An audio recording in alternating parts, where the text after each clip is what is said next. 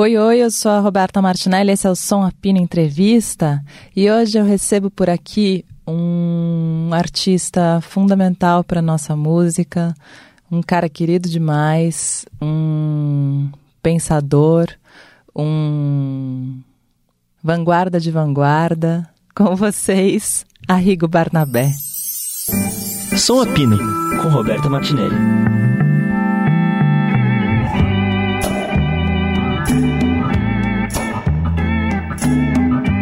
Vamos lá então. Como é que tá? Primeira coisa, como, como passou por esses anos que eu não te vejo? Olha, Roberta, é, foi uma coisa, né, uma experiência, vou te dizer, viu? Enlouquecedora, né? É uma coisa, no começo até foi interessante, mas depois começou a ficar difícil, né? E também a gente perdeu muita gente, né, Roberto? Muita colegas, né, companheiros de, de trabalho, enfim, é uma coisa, coisa terrível, né? Você sabe que, eu não sei quem, eu ouvi outro dia alguém falando, né, que cada geração passa por uma coisa, né, e eu, que teve gente que passou pela ditadura, gente que passa pela pandemia e tem gente que passou pelos dois, né? É, no meu caso, pelos dois, né? Ditadura e pandemia. E mas, e também o trabalho, né? Porque a gente ficou sem trabalhar. E a minha área, eu, é, foi uma coisa terrível. Um negócio, situação desesperadora, vamos dizer assim. Sim. E agora, voltando, né? Mas voltando entre mil aspas, porque volta, mas num cenário destruído, né? Um pouco no momento de reconstrução que vai ser super complicado também, né? É, a gente volta numa situação também, né, tendo que as coisas tendo que se, se encaixar novamente, né? Fora a situação política do país, né? Eu, eu, eu Roberto, eu nunca dependi de, de incentivos de, de, governo, né? Infelizmente, eu gostaria de ter dependido, mas por alguma razão eu não chegavam para mim os incentivos do, do governo federal. Né? Chegaram muito pouco, né? Muito? Então, para mim, isso não fez falta. Fez falta é o, é o dia a dia de fazer Casa de Francisca, né? De fazer Sesc, fazer um showzinho em, no Rio, outro em Londrina ou em Porto Alegre, que é assim que eu vivo, né? E é, é disso que eu tiro meu sustento mesmo, né? Então, isso, isso aí sumiu completamente, né? Eu parei de trabalhar, de poder trabalhar, né? Sim. Eu não podia trabalhar, não tinha como. Fiz quatro ou cinco lives, né? É, o que, pontual, né? o que eu acho que aconteceu muito é que a gente, imagina, né? A gente de uns anos para cá vem falando que construiu um mercado independente, que se sustenta e não sei o quê. Você, é, independente de vanguarda, há mais tempo ainda vem construindo esse mercado independente que se sustenta. Mas uma pandemia e um desgoverno é, meio que impossibilitaram tudo isso e eu acho que a gente retornou um pouco para as épocas de, de quase de gravadoras e de majors e de coisas, porque é, as lives e, e, coisas patrocinadas um pouco começaram a ficar nas mãos dos grandes de novo. Sim, isso mesmo. Isso mesmo. E aí complicou de novo tudo, né? Porque um mercado que a gente vinha construindo num, num, num trabalho de formiguinha foi. É terrível. Vamos ver como é que as coisas se encaminham agora, né? Daqui para frente. Sim. É. Tem que melhorar. É, a gente vai testando as coisas. Espero que melhore, né? Sim. Ô, Arrigo, vou, vou voltar então no tempo. Eu quero que você me conte que eu acho que você nunca me contou como começa. Uhum. Ah, talvez você tenha me contado, mas numa aula que eu tive na pós-graduação, mas do teu começo com a, com a música, assim, quando que você começa a se a se ver uma pessoa musical? Olha, não, eu estudei música quando eu, eu tinha uns 9, 10 anos de idade, 10 anos de idade eu comecei a estudar música, é, piano no interior, em Londrina, e, e uma coisa muito, muito simples, assim, lendo partitura e tudo, né? Mas muito simples. Aí entrei num conservatório é, presbiteriano, né? De, é, a minha professora era da Igreja Batista, ela era regente do coro, foi uma excelente professora. essa minha professora, ela foi tão incrível que ela recomendou que assistíssemos o filme Freud Além da Alma, do John Huston. Você imagina, pra, Uau. a cabeça da. Eu tinha 15 anos na época. Ela falou: vocês não podem perder esse filme. É essa, essa professora foi importante para mim, eu, ela é, me ajudou muito nesse sentido. Eu lembro de como ela ficou quando o Chico Buarque lançou o Oleolá. Ela ficou abismada com o Oleolá. Ela ficou assim um negócio, falando, não, vocês viram o que, que é isso que ele está fazendo? Então ela tinha esse trânsito. A, é, a gente estudava bar, né? É, é, um pouquinho de, de Vila Lobos, um pouquinho de Mozart, né? Beethoven um pouquinho também. Era mais bar que estudava. E ela era dessa área de música erudita, mas ela tinha uma, uma coisa, uma abertura incrível, né? Incrível mesmo, espetacular. Dona Eudora era uma realmente foi uma pessoa muito legal é, para mim. E é, aí é, começaram a aparecer os festivais, né? A gente viu os festivais com, com atraso, porque lá em Londrina o canal de televisão era por videotape, né? Tinha uma programação local e o, as coisas de São Paulo, da Record, etc., chegavam por videotape. Então a gente via sempre com um mês de atraso. Eu ouvia pelo rádio os festivais, a gente ouvia, conseguia ouvir, às vezes conseguia é, ter esse acesso, né? E, e, esse momento a gente se mobiliza muito, né? E vários amigos lá Aí eu comecei a aprender um pouco de violão, amigos tocando violão, né? Encontrei um, um interlocutor, o Mário Cortes, né? É, que veio fazer o Clara comigo, né? O meu irmão Paulinho, né? É, começou a tocar violão, comecei a aprender com ele também. Aí ele começou a, a também aprender um pouco de, de bateria, de percussão, né? O Tonelli, outro amigo meu também que tocava violão, enfim, o Robson que depois veio produzir o meu disco, era um, grupo, né? Em casa, meu irmão Marcos tocava violino. E nós tocávamos juntos, eu e ele, várias canções é, italianas, né? aquelas coisas sentimentais da Itália, a gente tocava aquilo. Quando meus parentes de São Paulo visitar a gente em Londrina, é, depois do almoço a gente se apresentava, era uma choradeira. Que maravilhoso! o Dona Torrento, Santa Lucia, essas coisas. E sua família era uma família era uma família já ligada à arte, Arrigo? Seus não, pais? Não, não, a minha mãe, ela queria. A minha mãe era muito ligada à arte, muito. Ela queria que a gente estudasse música. É, ela queria que o meu irmão Marcos estudasse pintura. Ele fez o curso também de, além de música, ele fez é, um curso de pintura com um suíço. Lá eu lembro do dia que o meu irmão Marcos me mostrou as coisas do Van Gogh que a gente não conhecia. Estou falando de 67 por aí, não, não, tinha fascículo, não tinha nada. Eu falei, nossa, que, que legal, o que, que é isso aqui?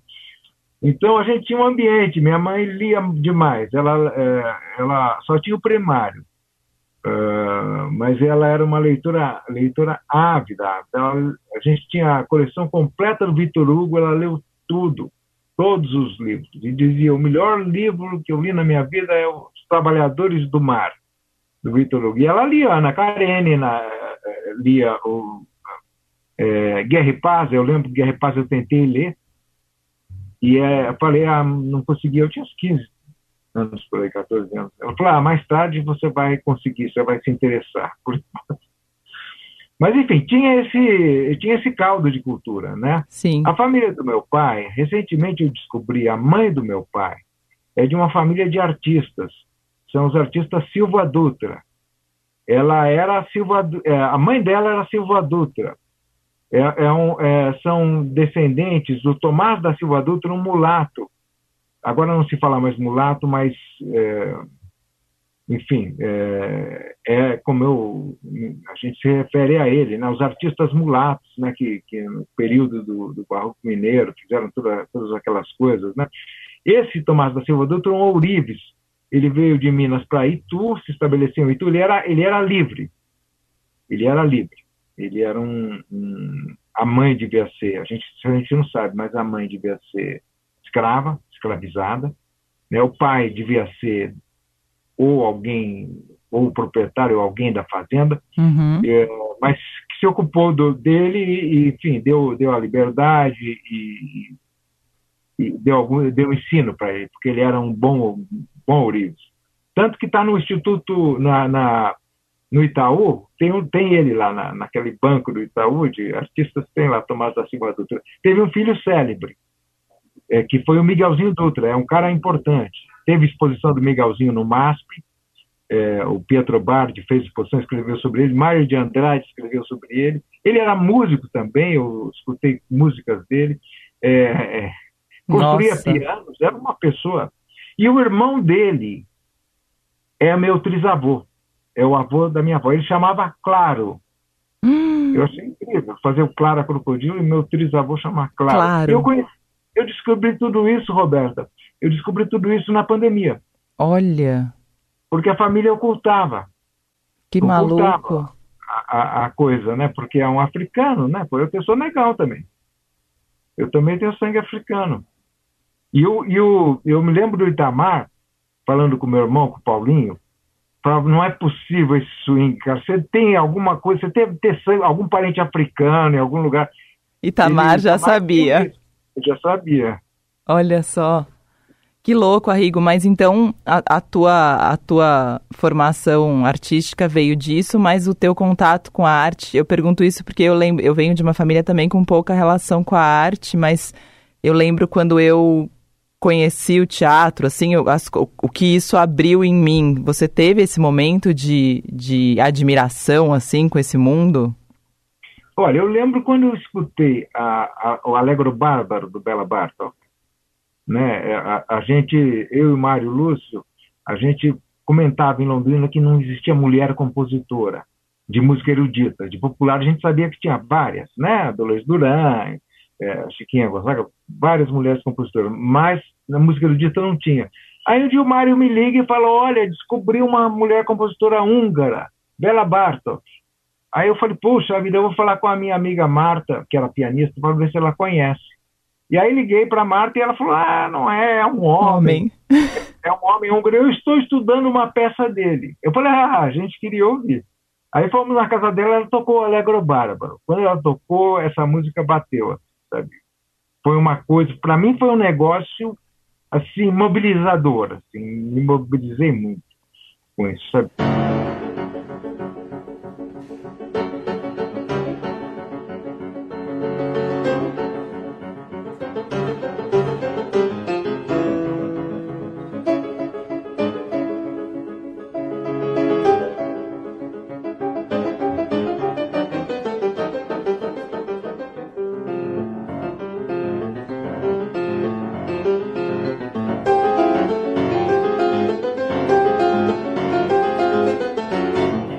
Coisa que eu vi um universo, ali, vi uma perspectiva, é, entendi um, um, negócio. E quando eu ouvi também o acrilírico. Olhar colírico. Lírios plásticos do campo e do contracampo, telástico cinemascope. Teu sorriso, tudo isso.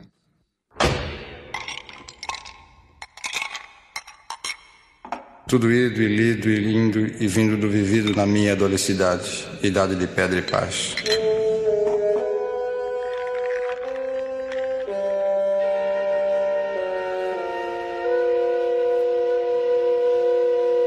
Teu sorriso quieto no meu canto. No disco branco do Caetano Veloso. Nessas duas, esses dois, uh, a audição dessas duas peças aí foram para mim é, divisores. isso que você está falando, né? Sim. E bom, e aí daí desses estudos iniciais e dessas coisas todas, como é que chega é, que já vem um pouco, né, misturada com a música popular, mas você consegue fazer isso de uma maneira, né? Você você junta as duas coisas de uma forma natural no seu trabalho. Isso isso vem de uma de um de um é racional essa escolha ou ou não? Isso vai sendo feito e de repente você começa a sacar o teu trabalho? Não, é tudo racional, né? A gente, eu me lembro que em 71 eu fui fazer o Festival de Inverno de Ouro Preto e, e lá tive contato com o Smetak, conheci o Smetak, conheci o Ernest Widmer, a gente conversava, né? É, cantei no, no coral da, do, do, festival, né, o coral dos alunos de música, eu cantei a, uma missa do Ailton Escobar. Então eu vi como é que ele escrevia aquelas coisas estranhas de música contemporânea, os compassos, os efeitos. Eu vi como é que se escrevia isso. Eu é, voltando para São Paulo, isso foi em julho, né? Eu estava no primeiro ano da arquitetura da FAO. Eu voltei para São Paulo, tranquei a matrícula na FAO e fui para Londrina, já em crise, né? E em Londrina, nessa época, eu, eu li o Balanço da Bossa, do Augusto Campos. E nesse livro se falava muito sobre a linha evolutiva da música popular brasileira. O Caetano tinha uma teoria sobre isso. Se falava muito no livro sobre isso. E se falava também sobre como a música popular bebia da música erudita, com algum, com algum tempo de, de atraso. Né? Então, você vê o impressionismo é, na música, da música popular, vai aparecer, da música erudita, vai aparecer na música popular é, 50 anos depois. Né? Então, eu, eu achava, eu comecei a achar, teoricamente, que o próximo passo seria, seria uma uma aproximação entre o atonalismo e a música popular. Então é daí que eu, aí quando o Mário voltou, o Mário fazia o ITA aqui em São Paulo, fazia em São José dos Campos. O Mário voltou para Londrina, eu falei, Mário, vamos compor alguma coisa, vamos compor. E o Mário, eu sempre mais um pouco, assim, não muito entusiasmado com a ideia, mas... É, mas ia. Mas ele, ele, era, ele era um cara bom, né? E, e, o Mário é que sabia mesmo música, né? Ele sabia muito mais do que eu, né? E eu ficava com a energia ali, querendo fazer e, e fazendo junto com ele, né? Tanto, Roberta, que eu, que eu sempre esperei. É, eu, eu, eu, não, eu não queria estar nessa posição de, de ser o cara que carrega o negócio, sabe? Eu sempre esperei que o Mário viesse para fazer, sabe? Ou que o, sei lá, outro, outros amigos meus, entendeu? Sim. Mas ninguém vinha. Né? Então acabou ficando. ficando... Enfim, é, nesse período eu, eu, eu começamos a compor pensando numa coisa, vamos fazer uma música para ser tocada, que possa ser tocada por uma orquestra como uma obra aberta, módulos que possam ser sorteados sete ou oito módulos, frases, que possam ser sorteadas entre os, integrantes de uma orquestra, né? Você pode montar de diversas maneiras, né? O Clara Crocodile, quase todas as músicas desse álbum Clara são, são assim, né? Então foi, é, foi uma coisa totalmente pensada, né? E isso foi nessa sua crise, quando você ficou em crise em 71, voltou para Londrina? Para Londrina. E, e o Clara aí... sai em 80 só. O Claro só sai em 80. A gente começa a compor ele em 71. 71 a gente faz a, alguns módulos, fazemos os, os, as duas partes cantadas do Claro, né? O Claro Crocodilo fugiu, né? Quem cala consente eu não calo. Essas duas partes cantadas com os baixos e a harmonia a gente fez. São Paulo, 31 de dezembro de 1999. Falta pouco, pouco, muito pouco mesmo para o ano 2000. E você, ouvinte incauto, que no aconchego de seu lar, rodeado de seus familiares, desafortunadamente colocou este disco na vitrola. Você que agora aguarda ansiosamente o espocar da champanha e o retinir das taças. Você, inimigo mortal da angústia e do desespero esteja preparado. É, depois fizemos, em julho do ano seguinte, é, o resto do Clara. Em julho do ano seguinte, o Luiz G foi passar férias na minha casa em Londrina. Foi, foi, foi para lá.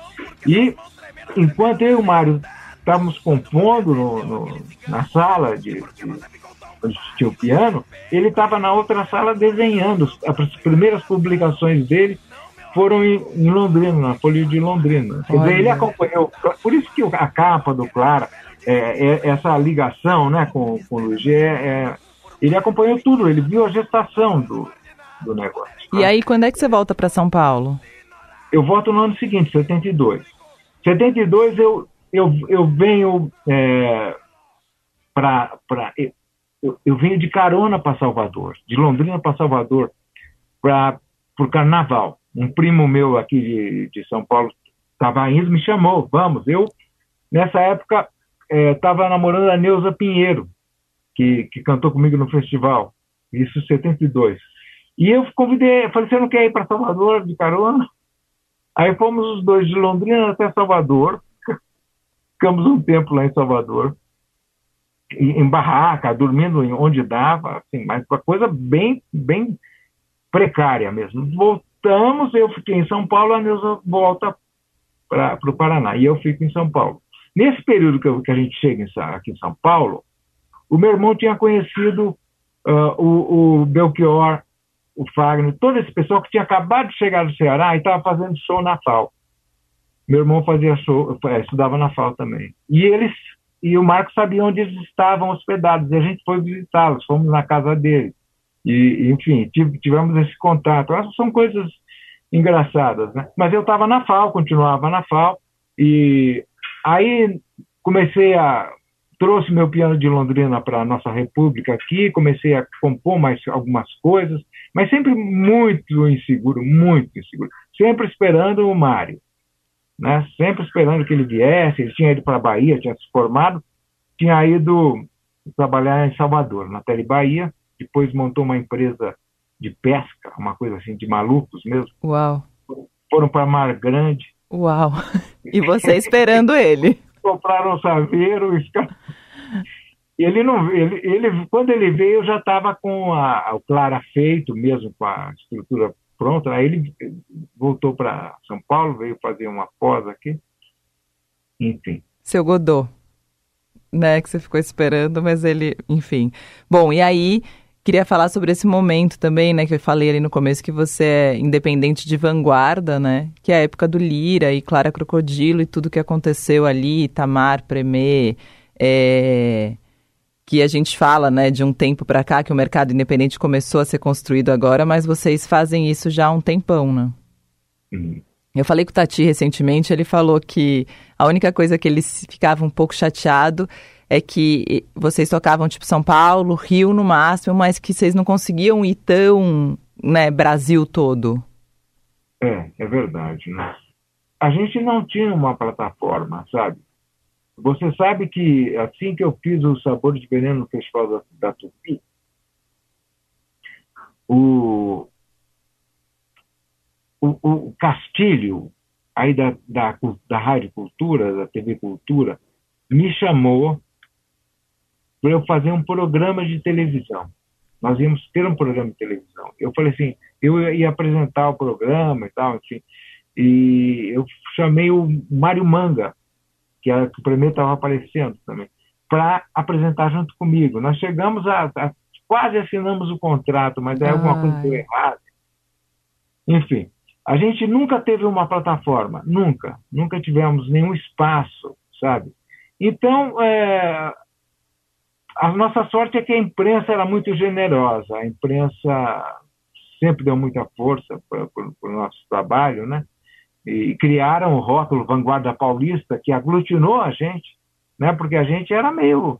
Né? Eu tinha muita, muito contato com o Itamar, porque morávamos juntos, né?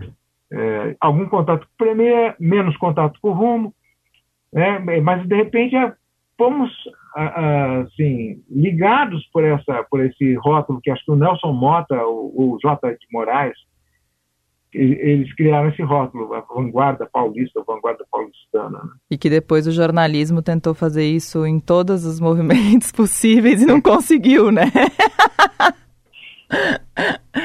É isso. E o, o, você nunca fez o Clara no no Lira fez? Não o, o não Lira, cabia a gente vivia no Lira. O Lira foi o maior comprador de, Clara, de LPs Clara Crocodilo. Quem produziu Clara Crocodilo foi Robinson Borba. E, e, ele vendia caixas para o Lira, porque o Lira é, era o tipo um entreposto. Todo mundo escrevia para o Lira para comprar os discos, né? E, e, eu vivia no Lira. Mas a, a banda Sabor de Veneno, olha, tinha três percussionistas, um com usando xilofone, tumbadora, não, dois percussionistas e um baterista, cinco sopros, dependendo da fase, duas ou três cantoras, é, é, três tecladistas, é, guitarra, baixo, bateria. Não, naquela época os equipamentos eram grandes, a, a caixa de som era enorme, a, o monitor de retorno era enorme. Não, não, não, era impossível fazer no Lira. Eu fiz no Lira algumas coisas, assim, acho que eu fiz alguma coisa com a Vânia, acho que eu fiz um filme, inclusive. Eu fiz um filme, um curta-metragem, dentro, dentro do Lira a gente gravou. Eu tocando com a Vânia, acho que eu participei de show com a Vânia também. Eu acho que eu participei de show com outros grupos também no Lira, mas nunca o Clara, nunca fizemos. E, Arrigo, você acha que é, o, o, a sua música se manter atual no, durante o tempo é culpa do tempo? é a gente que não foi, que o tempo que não andou muito, ou você que estava sempre muito à frente e continua, né? Porque eu morro de rir que aquela vez que você foi no Cultura Livre, que um menino de, sei lá, de 12, 13 anos que tava, falou: Nunca tinha visto essa banda, que louco, nunca vi nada igual. é. Você que é muito à frente ou o tempo que não passa, você acha?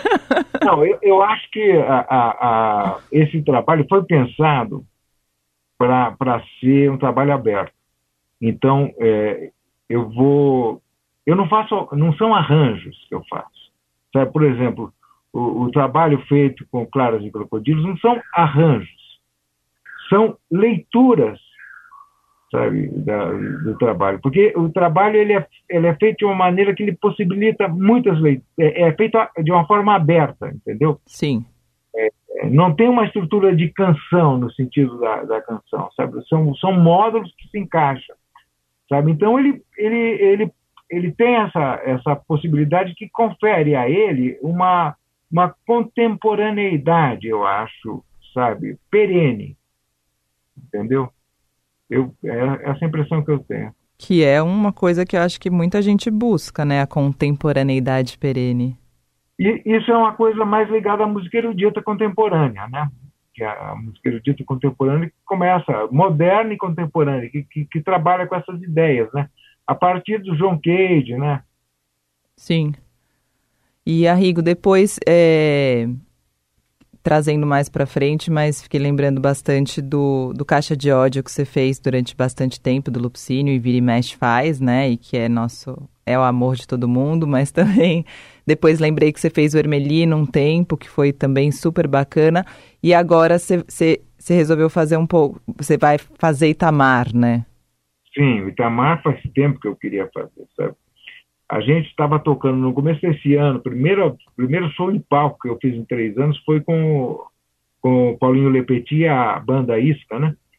É, e a gente estava, eu estava fazendo participação, né, no, no, show. Aí no camarim eu falei, pô, eu queria fazer um show com, com vocês, né? Só eu. né, cantando Itamar, né? Aí ele falou, você quer mesmo? Eu falei, quero, quer mesmo eu quero fazer, né? É mesmo, é. Daí ele me. Aí ele falou, eu vou, vou, vou atrás, eu vou atrás.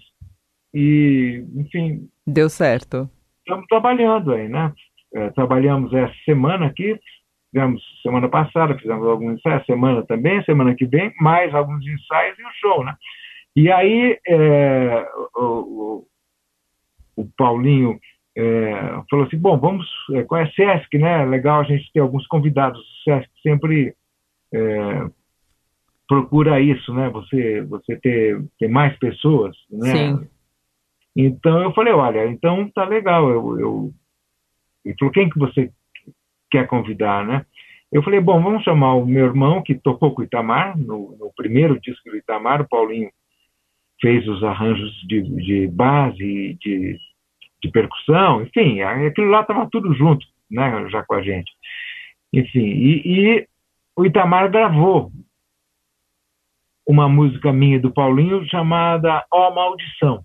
Né? Ele gravou isso no segundo disco. Tomou conta de mim, tamanha tremedeira. Eu nada quis ouvir, pois corri pela ladeira. Mas de repente então, um doce panorama. Quando dei por mim, eu estava em minha cama. É,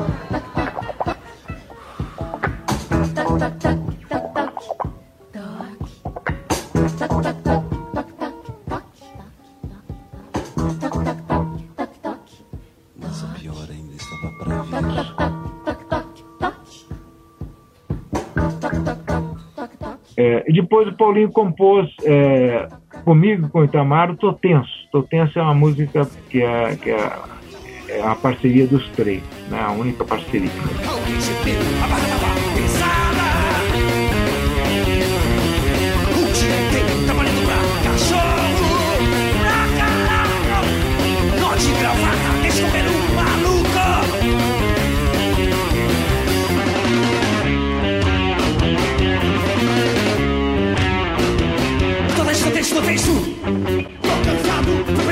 Penso. Ao suicídio, tô tenso, tô tenso, tô tenso. Eu falei, a gente coloca essas duas coisas são referências importantes pro Itamar, né? Eu falei, seria legal também, um cara que eu acho muito legal, seria o Negro Léo, né? Seria legal chamar o Negro né? Porque o Negro Léo, eu tenho uh, planos de refazer o Gigante Negão.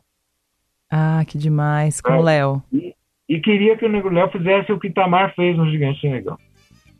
Então, nesse show, o Negro Léo vai cantar uma música minha que o Itamar cantar, gravou, que é o Deus Te Proteja. Deus te proteja, curumim, e fala a língua do pinguim. Nem sim, nem não, nem nim, nem são. Me fala a língua macarrão, Deus te proteja, teu irmão. Me fala a língua do crivão, crivão, crivão, crivão que vem do carapô. Onde é que tá o meu cambô? Onde é que tá?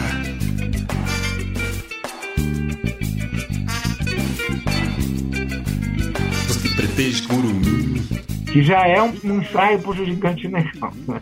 E tem uma menina uh, nova que eu vi cantando no festival lá na Enesp Santa Marcelina, que chama-se Naila Gabriele, né?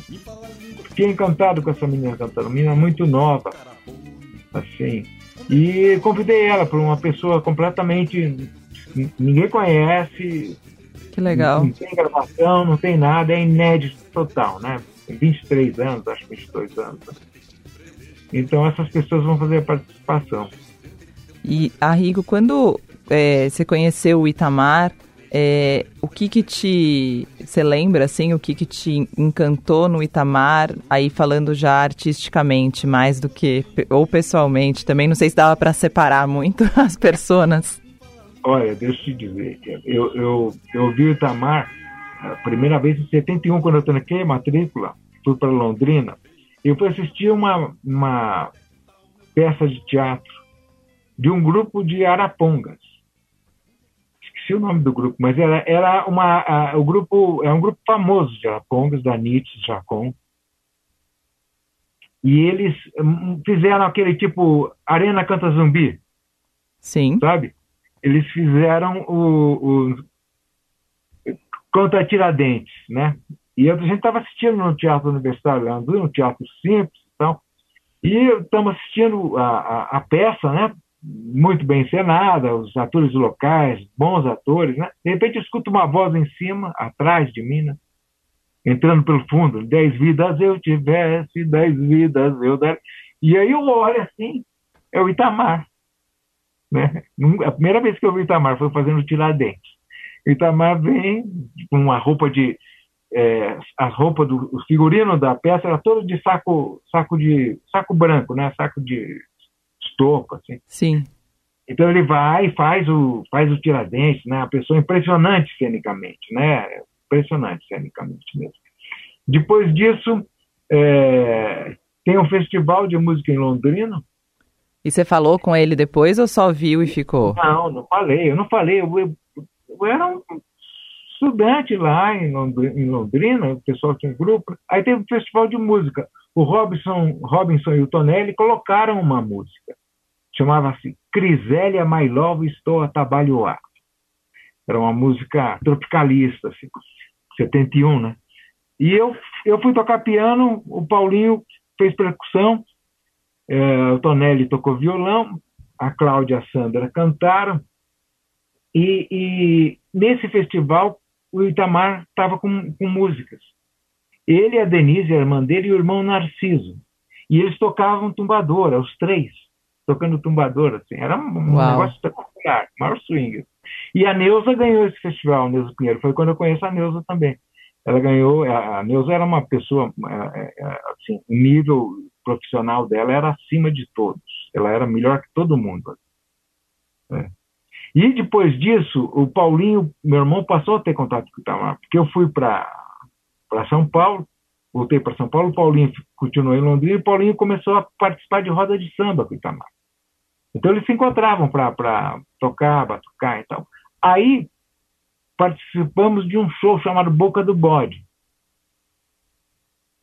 em 73, começo de 73. Aí eu convivi mais com o Tamar. Aí que eu convivo com ele, ele vai à minha casa uma vez, mas ele era mais amigo do, do Paulinho. Mas nós ficamos, nós ficamos próximos ali. Aí falamos para ele, falei, falamos, Tamar, você vai sair, você não vai ficar em Londrina, né? Se você quiser ir para São Paulo, a gente arruma um lugar para você ficar. Né? Aí, algum tempo depois, ele resolve ir para São Paulo e aí a gente arrumou um, uma república de uns estudantes de medicina aqui na Teodoro, chama Paradise. Ele foi morar lá. E aí que a gente conviveu, aí que a gente conviveu muito mesmo. A partir daí a gente conviveu. E como que é esse encontro com a obra do, do Itamar? Porque é, é quase um é um Arrigo Itamar, né? Tem, o, tem você, o, o que você o que tem de você né, nessas canções quando você interpreta e o que, que você mantém do Itamar? Ah, não, é, é... São, são as músicas do Itamar e eu cantando, né? É, eu alguma coisa assim, é, arranjos, é, vai, ter, vai ter surpresa, não vou falar para não Sim. spoiler. Né? É. Tem coisas, tem coisas, tem, tem, tem pontos de contato, sim, né? É, tem, tem coisas de outros compositores que eu acho que tem a, tem a ver com o Itamar também, como o Nelson Cavaquinho, né? Então, é uma coisa em torno de Itamar, né? Tá. Em torno de Itamar, é, e, é, por exemplo, eu cantava muito Fico Louco junto com Itamar.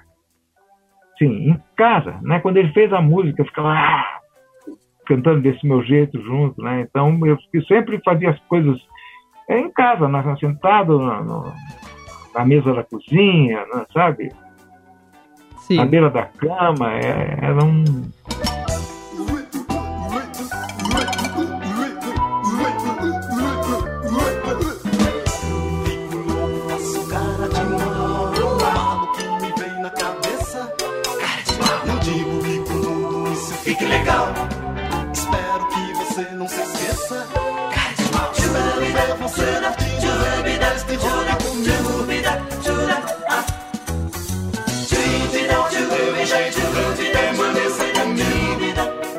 Era muito, muito próximo, nós éramos, nós éramos muito próximos. É. Tipo, o Itamar falava, seu, seu árbitro não tá bom. Essa intimidade, né, Arrigo? É, é. é. Ô, Arrigo, e você, eu, a gente, eu, o Guilherme Arantes veio aqui outro dia e ele ficou falando um pouco sobre como o Brasil era muitas vezes é, injusto com seus artistas ou é, despreocupado, não, valoriz, não valorizava os artistas.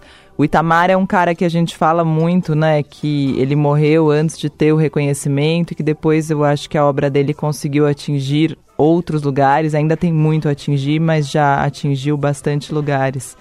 Você. Você a, gente, de, depois da pandemia, esse virou um assunto frequente, por isso que eu estou te perguntando isso, né? Que eu vi muitos artistas jovens falando que tinham fracassado. É, muito porque eu acho que o que acontece agora, né? Ficar sem show tanto tempo, isso foi isso parar na mão dos grandes mais uma vez. Então, é um assunto que veio muito à tona se isso é um fracasso ou não é, se isso, como é que, como é que faz o reconhecimento.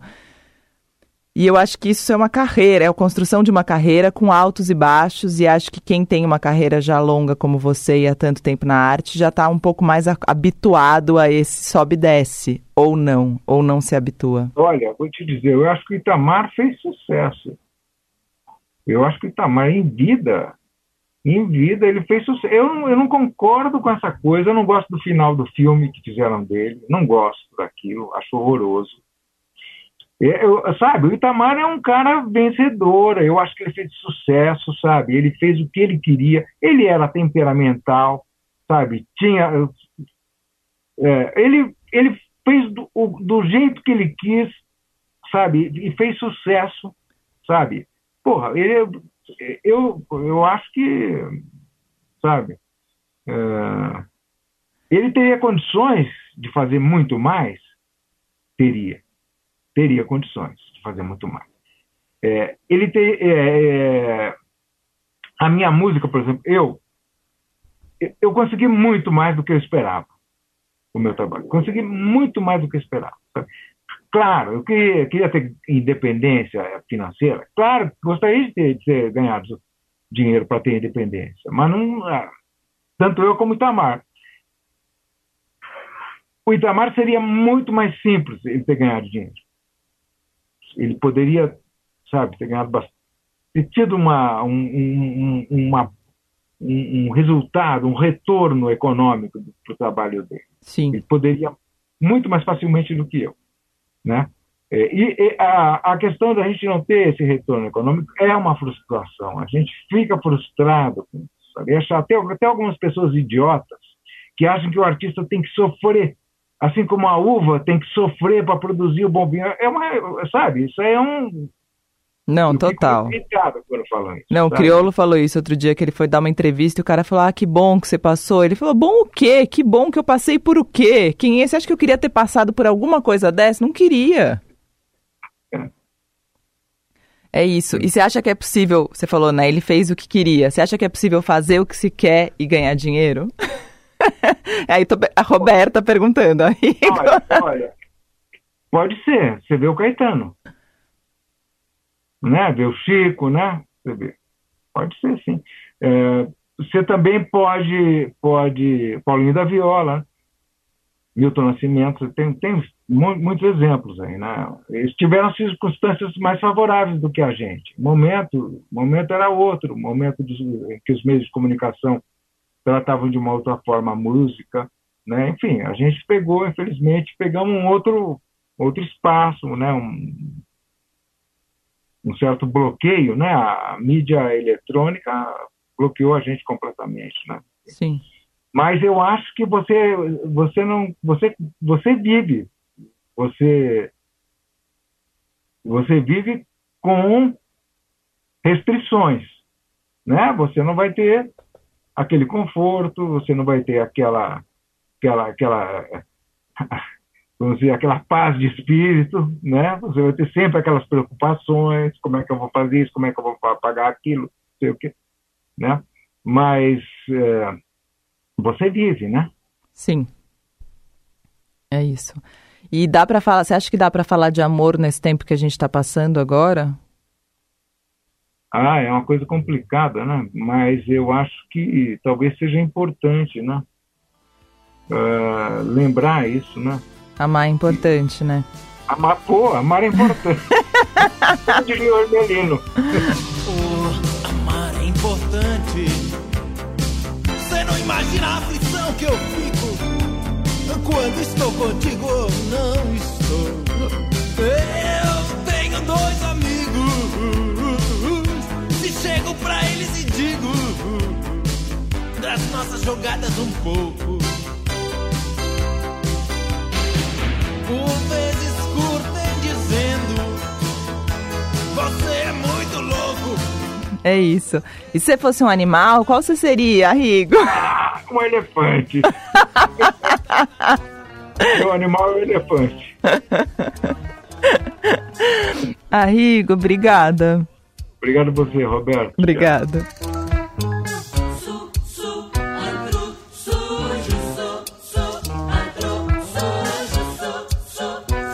Som Abina Entrevista tem produção da Drica Marcelino e montagem do Moacir Biasi. É isso. Um beijo. Até.